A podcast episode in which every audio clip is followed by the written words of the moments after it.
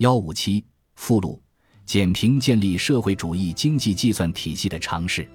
对于各种思考某种适用于社会主义的经济计算体系的尝试，我们可以把它们分成两大类。在这样做时，我们不考虑以劳动价值学说为基础的著述，因为它的起点就是错误的。第一类可以被称为工团主义的虚构。第二类观点试图通过假设经济数据一成不变，以此回避不可能解决的问题。我们前面的阐述已经证明。这两类观点的错误是十分清楚的。以下我对两种典型设想的批判，只是为了做出进一步的澄清。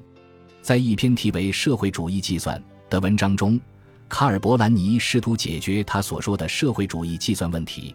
据他说，这是得到公认的社会主义经济的关键问题。伯兰尼首先无保留地承认，他认为在集中管理的经济中不可能解决这个问题。他试图为这个问题设想一种解决方案，仅仅是针对按照功能进行组织的社会主义的过渡经济，这是他对一种与英国基尔特社会主义者的理想大体一致的社会类型的称呼。然而不幸的是，他对自己的体系的性质和可能性的认识，其含糊不清的程度，并不亚于基尔特社会主义者的认识。他考虑让政治共同体成为生产资料的所有者。但这种所有权并不意味着直接安排生产的权利，这种权利属于由不同生产分支的工人选举出来的生产者协会。各个生产者协会要组成生产者协会总会，它代表全部的生产。它面对的是公社及社会的另一种功能性的主要协会。公社不但是政治机构，也是共同体更高目标的真正承担者。这两种功能性协会分别在自己的领域履行立法和执行的功能。这些功能性的主要协会之间的协议构成了社会的最高权力。这个体系的缺陷是他逃避核心问题：社会主义还是工团主义的暧昧态度。和基尔特社会主义一样，伯兰尼把生产资料所有权明确授予社会及公社。他这样做时，似乎认为自己已经说得很到位。可使他的体系避免被人指责为工团主义。可是接下来的一句话，他便收回了他前面的说法：所有权就是处置权。假如处置权不属于公社，而是属于生产者协会，那么后者就是所有者。我们看到的便是一个工团主义的共同体。二者必居其一，在工团主义和社会主义之间不可能有妥协折中。伯兰尼没有理解这一点。他说：“同一个人的各个功能代表之间绝不可能发生不可调和的冲突，这是每一种功能体制的基本理念。在发生冲突时，由公社和生产者协会的联合委员会，或是由最高宪法法院来解决冲突，但后者没有立法权，只有执行权。然而，这种功能性政体形态的基本思想就是错误的。假如政治议会是由人人享有平等投票权。”伯兰尼所有类似的体系都规定了这种条件的全体公民选举产生。那么，这个议会与生产者协会总会，它是一种以十分不同方式建立起来的选举结构的产物，之间也许很容易发生冲突。这些冲突不可能由联合委员会或法院解决，只有联合委员会中的这个或那个主要协会占有压倒优势时，他才能解决纠纷。假如两者势均力敌，这个委员会不可能做出裁决。假如两个协会中的一个有压倒优势，则仲裁权就归他所有。法院无法解决政治或经济实践中的问题，法院只能根据已有的适用于具体案件的规则作出裁决。假如他要处理效用问题，它实际上就不再是法院了，而是变成了最高政治权力。那么，我们就委员会所说的一切也适用于他。假如仲裁权既不属于公社，也不属于生产者协会总会，这种体系根本无法运转。假如仲裁权属于公社，我们肯定会看到集中管理的经济，也就是说，正如伯兰尼承认的，不可能进行经济计算。假如是生产者协会有决定权，我们看到的便是一个工团主义共同体。伯兰尼在这个基本问题上的糊涂态度。使他把一种治标不治本的方案当成了行之有效的解决办法。他说的那些协会及其下属机构维持着交换关系，他们像所有者那样有供有求，由此形成了市场和市场价格。但是，由于他认为自己弥合了社会主义和工团主义之间不可逾越的鸿沟，所以他没有意识到这同社会主义是不相容的。我们还可以指出博兰尼这个体系的细节中的很多其他错误，但是以他的基本错误来看，这些错误都没有多少意义，只是博兰尼的思路所特有的。那个基本错误却不是博兰尼所特有的，而是所有的基尔特社会主义体系共有的。博兰尼的优点是他比其他作者更清楚地阐述了这个体系，因此他也更清楚地暴露了他的弱点。不过，他认识到，在没有市场的集中管理的经济中，不可能进行经济计算。对此，应当给予适当的表扬。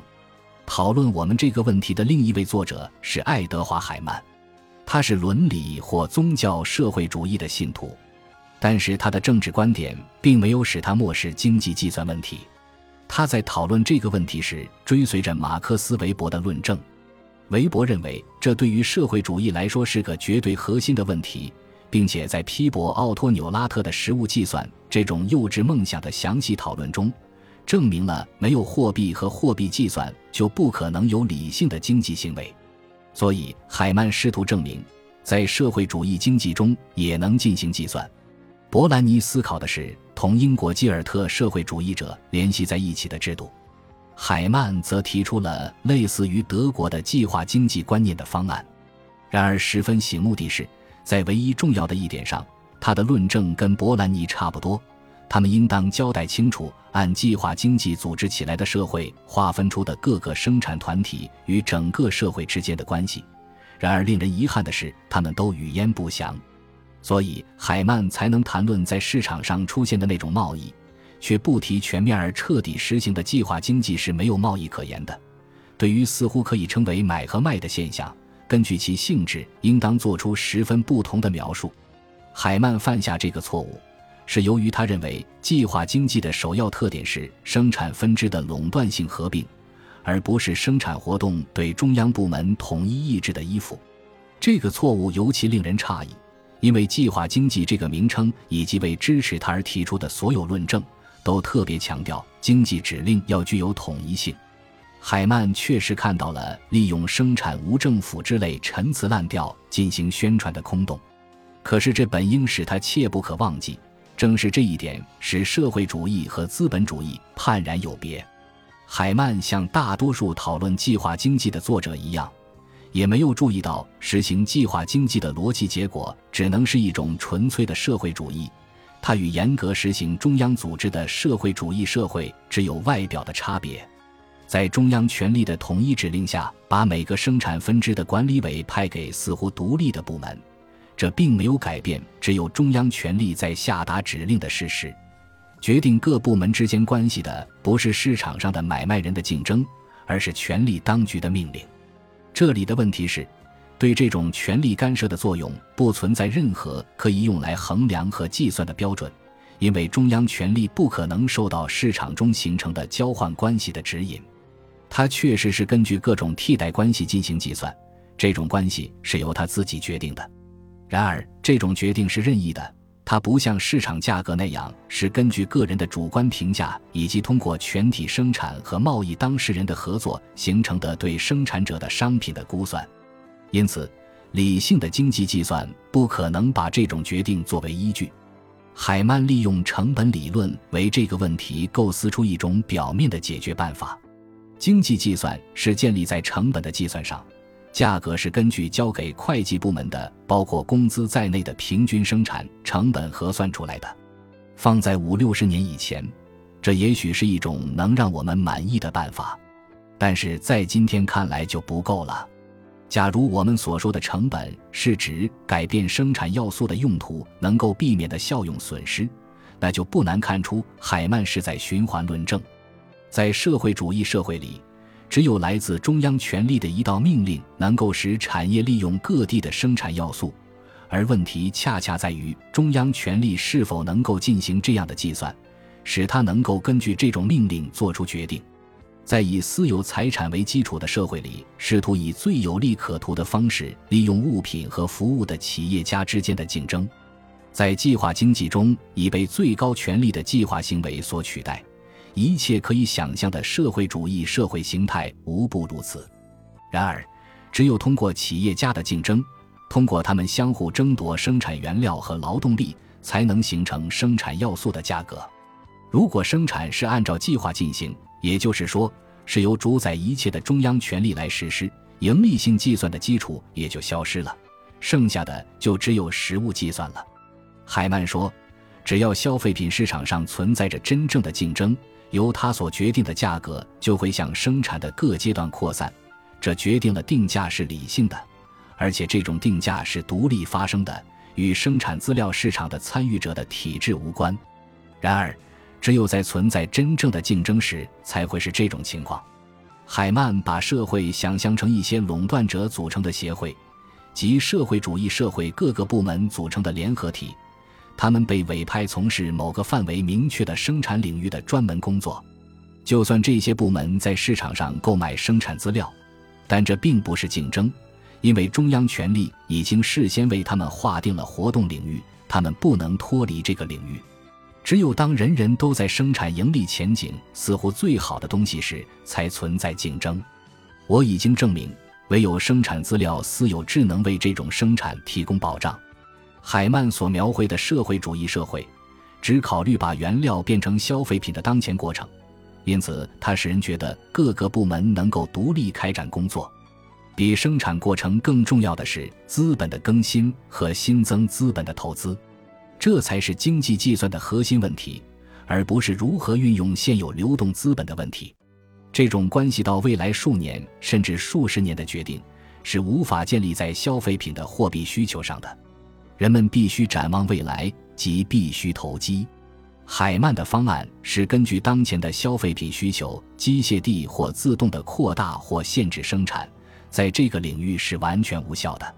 通过返回成本来解决价值问题。只能满足一种理论上可以设想的平衡状态，这种状态是可以想象的，在经验中却是不存在的。